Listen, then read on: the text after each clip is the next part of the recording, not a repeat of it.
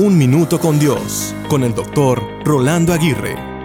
La palabra restaurar viene del latín restaurare, que significa volver a poner en pie o restablecer. El prefijo re significa hacia atrás y estaurare significa hacer que se pare, establecer o determinar. En cierto sentido, aplicamos esta palabra todos los días de nuestra vida.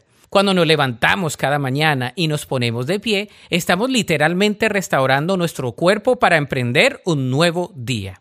El cuerpo se restaura día tras día con células que se reproducen y otras que tienen que morir como parte del proceso de salud del cuerpo. Sin embargo, las personas, más que las cosas, deben ser restauradas, renovadas, revividas y redimidas. Muchas veces toma tiempo restaurar el caos, pero aún del desorden más grande o de una pieza imperfecta puede surgir una obra maestra. No obstante, para querer ser restaurado o restaurada, se necesita tener fuerza de voluntad.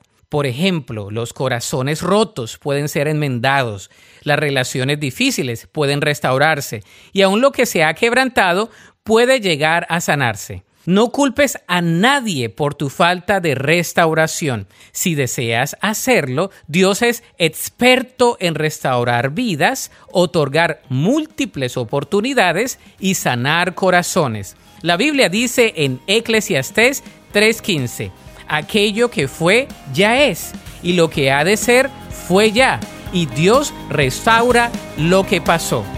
Para escuchar episodios anteriores, visita unminutocondios.org.